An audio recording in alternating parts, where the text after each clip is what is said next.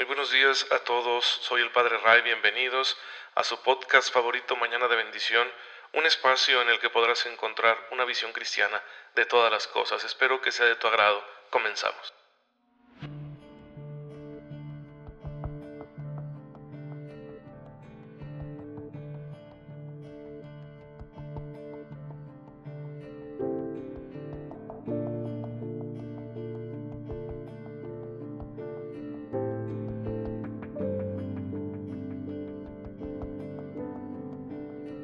Pues cuánto tiempo, queridos hermanos, pero estamos aquí, gracias a Dios, de nuevo en Mañana de Bendición.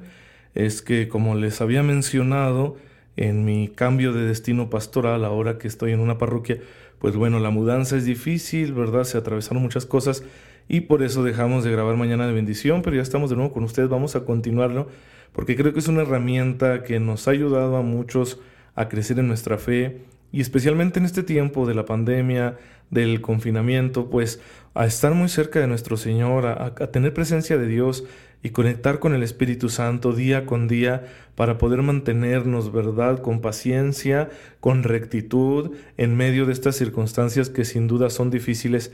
Para muchas personas son bastante difíciles, especialmente los que trabajan en el sector salud y aquellas personas que pues por la precariedad de la economía doméstica no les queda de otra más que salir, salir a la calle a hacer su luchita, ¿verdad? Y, y, por lo tanto es exponerse. Pues bueno, aquí está Mañana de Bendición para todos ustedes.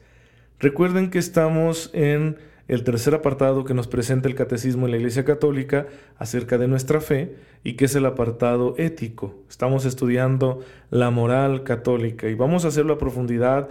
De lo último que habíamos hablado es el pecado. Empezamos a hablar de la dimensión comunitaria del ser humano y en eso estamos, nos encontramos en eso aquí en el número, eh, número 1878. Nos dice el catecismo que todos estamos llamados al mismo fin. Todos estamos llamados a la gloria divina, todos estamos llamados a la salvación eterna, pero no, no cada uno por su parte, sino juntos. ¿sí? Por eso en toda la escritura nosotros encontraremos este testimonio de que el Señor quiere que nosotros vivamos juntos y formemos un pueblo y que nos salvemos, por lo tanto, como pueblo, que nos salvemos como familia, ¿sí? Como iglesia. Lo que el Señor hizo con Israel, ahora lo hará con la iglesia que es el nuevo Israel. Pues bien, juntos vamos hacia el cielo. Nadie se va a salvar solo. Juntos vamos hacia la gloria de Dios, hacia la casa del Padre. Por lo tanto, somos corresponsables y debemos ayudarnos mutuamente para participar de esa salvación. Parte de esta tarea es la evangelización. ¿Por qué evangelizamos? Pues porque yo no me quiero ir al cielo solo. Yo quiero que se vayan conmigo todos los que sean posibles. Y por eso le hago mi lucha, mi servicio para que el Señor conquiste más corazones, pues a través de mi testimonio. Por eso es tan importante el testimonio cristiano por eso tú y yo tenemos que buscar la gracia de Dios constantemente para mostrar lo mejor de nosotros mismos en medio de cualquier circunstancia, porque siempre estaremos rodeados de semejantes, de, hermanos nuestros, que necesitan ese testimonio, para que ellos también crean en el Señor, lo amen y lo sirvan y por lo tanto sean salvados. Pues esa es nuestra principal tarea. No podemos renunciar a una vida social, a una vida comunitaria, tampoco podemos renunciar a la evangelización, porque el Señor quiere que se salve su pueblo. Por eso nuestra religión es congregante. Sí, la misma palabra iglesia significa asamblea, reunión, congregación. No podemos ser cada uno una iglesia. Hasta en la casa, donde estamos ahorita quizá viendo la transmisión de la misa los domingos o entre semana o rezando juntos el rosario, porque ahorita por la pandemia no podemos reunirnos en nuestros templos, pues aunque sea ahí somos varios, ¿sí? Y aunque una persona dijera yo vivo solo, está unido a la iglesia.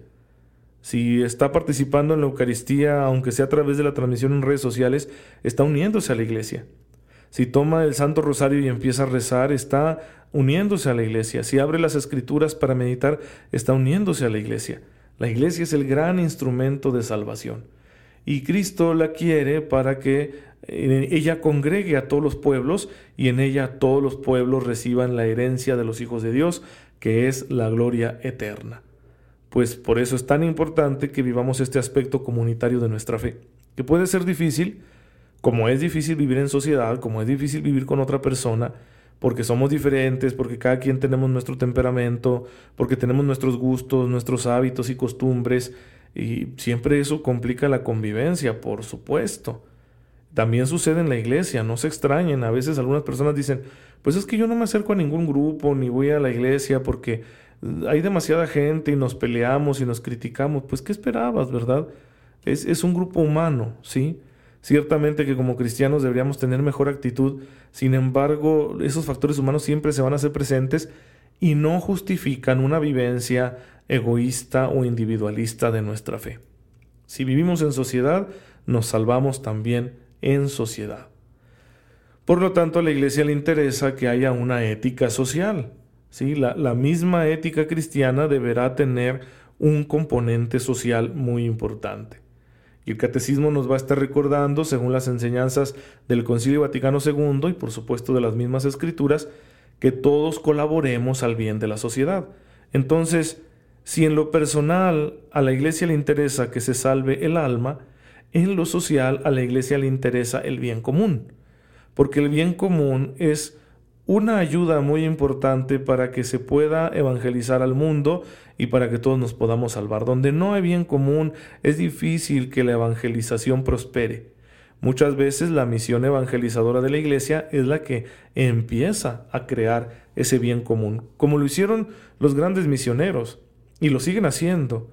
Yo me admiro, por ejemplo, de obras como la de Tata Vasco, la de San Junípero Serra y tantos otros evangelizadores en, lo que hoy es Latinoamérica, que con su trabajo no solo traían el mensaje de Cristo, sino que le ayudaban a los recién evangelizados a vivir en sociedades que buscaran el bien común sociedades que progresaran en la justicia y el bienestar, que llevaran una vida digna, que pudieran colaborar todos para crear una sociedad sustentable. Eso era muy bonito, entonces también eso es, es parte de nuestro trabajo como cristianos. Y hoy en día lo realizan también muchos misioneros. Yo estoy muy admirado de una obra extraordinaria que ha realizado este sacerdote argentino, el padre Opeca, en Madagascar donde con su ejemplo y enseñándole a la gente a trabajar, a construir, pues ha sacado a muchos de la indigencia. Se dice que medio millón de personas se han beneficiado del trabajo solidario creado por el padre Opeca en Madagascar, muchos de los cuales vivían en la pobreza extrema, vivían de ser pepenadores en los basureros y sin embargo han salido de ahí gracias a lo que el padre Opeca les ha enseñado. Les ha llevado a Cristo, pero también les ha ayudado a construir el bien común. Entonces, hermanos, esta parte es indispensable en la moral cristiana. Si vamos a estudiar lo que la Iglesia nos enseña acerca del aspecto ético de nuestra fe, pues tenemos que hablar también de este componente social comunitario. Porque cada uno, cada hijo de Dios debe enriquecer la comunidad en la que vive con los dones que ha recibido del Señor. Por ejemplo, este servicio que yo estoy haciendo, que es muy sencillo, muy humilde, es muy amateur, no soy un profesional, ¿por qué lo hago? Pues porque es, parte de mi talento. A lo mejor se me facilita, ¿verdad? Saberle un poquito a la tecnología, a lo mejor se me facilita hablar en público, se me facilita comunicar, transmitir, y, pues conozco bien mi fe, bendito sea Dios, porque en el seminario la profundicé hasta donde pude y lo sigo haciendo, pues ¿por qué no compartirlo con los demás? Es un servicio a la comunidad y que sirve para más, porque mis redes sociales han sido espacio también, por ejemplo, para promover negocios de personas que están tratando de salir, ¿verdad?, de la crisis y yo lo publico. Si alguien me dice, yo estoy haciendo gorditas porque perdí mi trabajo, yo lo publico, ¿verdad?, para que las personas puedan este, hacer extensivo su negocio y pues la gente les compre y entonces salgan adelante.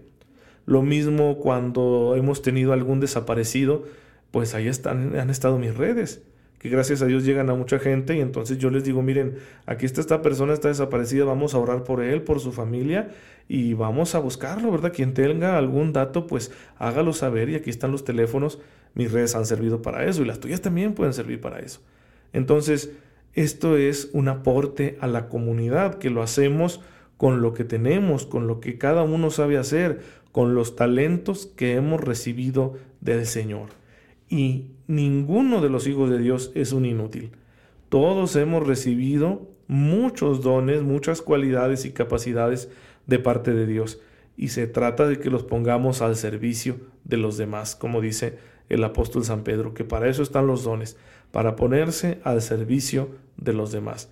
Hagámoslo y hagámoslo cada día de manera que podamos contribuir al bien común. Y ahí donde se contribuye al bien común, la evangelización será más fácil, tendrá menos obstáculos, porque será más humana, ¿sí? Porque será eh, promotora de la vida digna de los demás porque el Evangelio no quiere solo asegurarse de que tú llegues a la vida eterna. Eso es lo principal, sin duda. Pero también el Evangelio quiere producir un nuevo modo de vivir, ¿sí? una vida con calidad como corresponde a la dignidad de los hijos de Dios. Entonces, nuestra misión es evangelizar, pero en este sentido completo.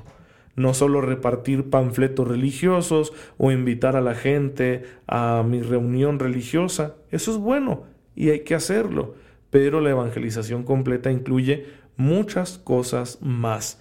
Así nos lo enseña la iglesia y así debemos de vivirlo nosotros también. Por eso yo durante toda la pandemia les he estado invitando a ser creativos. ¿Qué puedo hacer por mí mismo y por mi comunidad para ayudar a que enfrentemos mejor esta situación? Yo he visto muchos ejemplos de hermanos nuestros que están verdaderamente haciendo un servicio excepcional para ayudar a las familias, para ayudar a su comunidad, a su vecindario a enfrentar esta situación. Por ejemplo, estos jóvenes, ¿verdad? Eh, a veces matrimonios jóvenes, a veces jóvenes solteros, estudiantes, que ponen por ahí en el vecindario unos papelitos donde le dicen a las personas, ¿quieres que vaya y te compre tu mandado? y yo voy al súper por ti para que tú no salgas y no te expongas, lo cual es un gran beneficio para las personas que ya son de edad se encuentran en una situación vulnerable y que no deben exponerse, ¿verdad?, a un posible contagio. Entonces, qué valientes y qué padres estos jóvenes que generosamente dan de su tiempo para realizar una tarea tan bonita y tan cristiana y que es fácil de hacer, ¿no? Solo hay que disponer y decir, bueno, tengo un poco de tiempo, pues voy a donarlo a mis hermanos. O tengo esta cualidad, pues voy a donarla a mis hermanos, ¿sí? O bendito sea Dios, tengo este patrimonio abundante, pues voy a compartirlo con mis hermanos.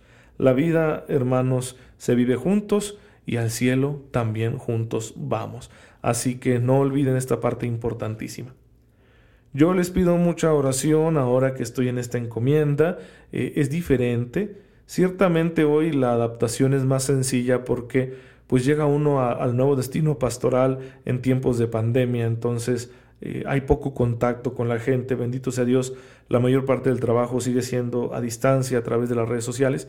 Yo les invito a que conozcan la página de mi parroquia en Facebook, Santa María Reina, eh, Chihuahua, así busquen a Santa María Reina Chihuahua, la van a encontrar ahí, ustedes le dan like y pueden seguir ahí la transmisión de la misa que aquí la transmitimos diariamente, el Padre Víctor y yo, y también muchos otros recursos como el rezo del Santo Rosario, eh, oraciones, temas, etcétera, para que también ustedes estén conectados y tengan más elementos, más elementos para poder vivir su fe en estos tiempos de coronavirus, que no se nos vaya a enfriar la fe, sino que al contrario salgamos bien fortalecidos. Y bueno, si oramos más y hacemos más sacrificios, pues el Señor pronto nos bendecirá con la solución para que salgamos adelante y pasemos esta crisis tan profunda que está viviendo toda la humanidad. Hermanos, terminamos aquí. Gracias por eh, estar en sintonía y seguir recibiendo este humilde servicio de evangelización digital. Y bueno, vamos a encomendarnos a Dios. Padre, gracias por el don de la vida y también por el don de la familia humana, porque no estamos solos. Ayúdanos con tu gracia a vivir en sociedad, a practicar la justicia y a colaborar en el bien común por Jesucristo nuestro Señor. Amén. El Señor esté con ustedes. La bendición de Dios Todopoderoso, Padre, Hijo y Espíritu Santo, descienda sobre ustedes y los acompañe siempre. Muchas gracias por estar en sintonía con su servidor. Oren siempre por mí, yo lo hago por ustedes y nos vemos mañana, si Dios lo permite.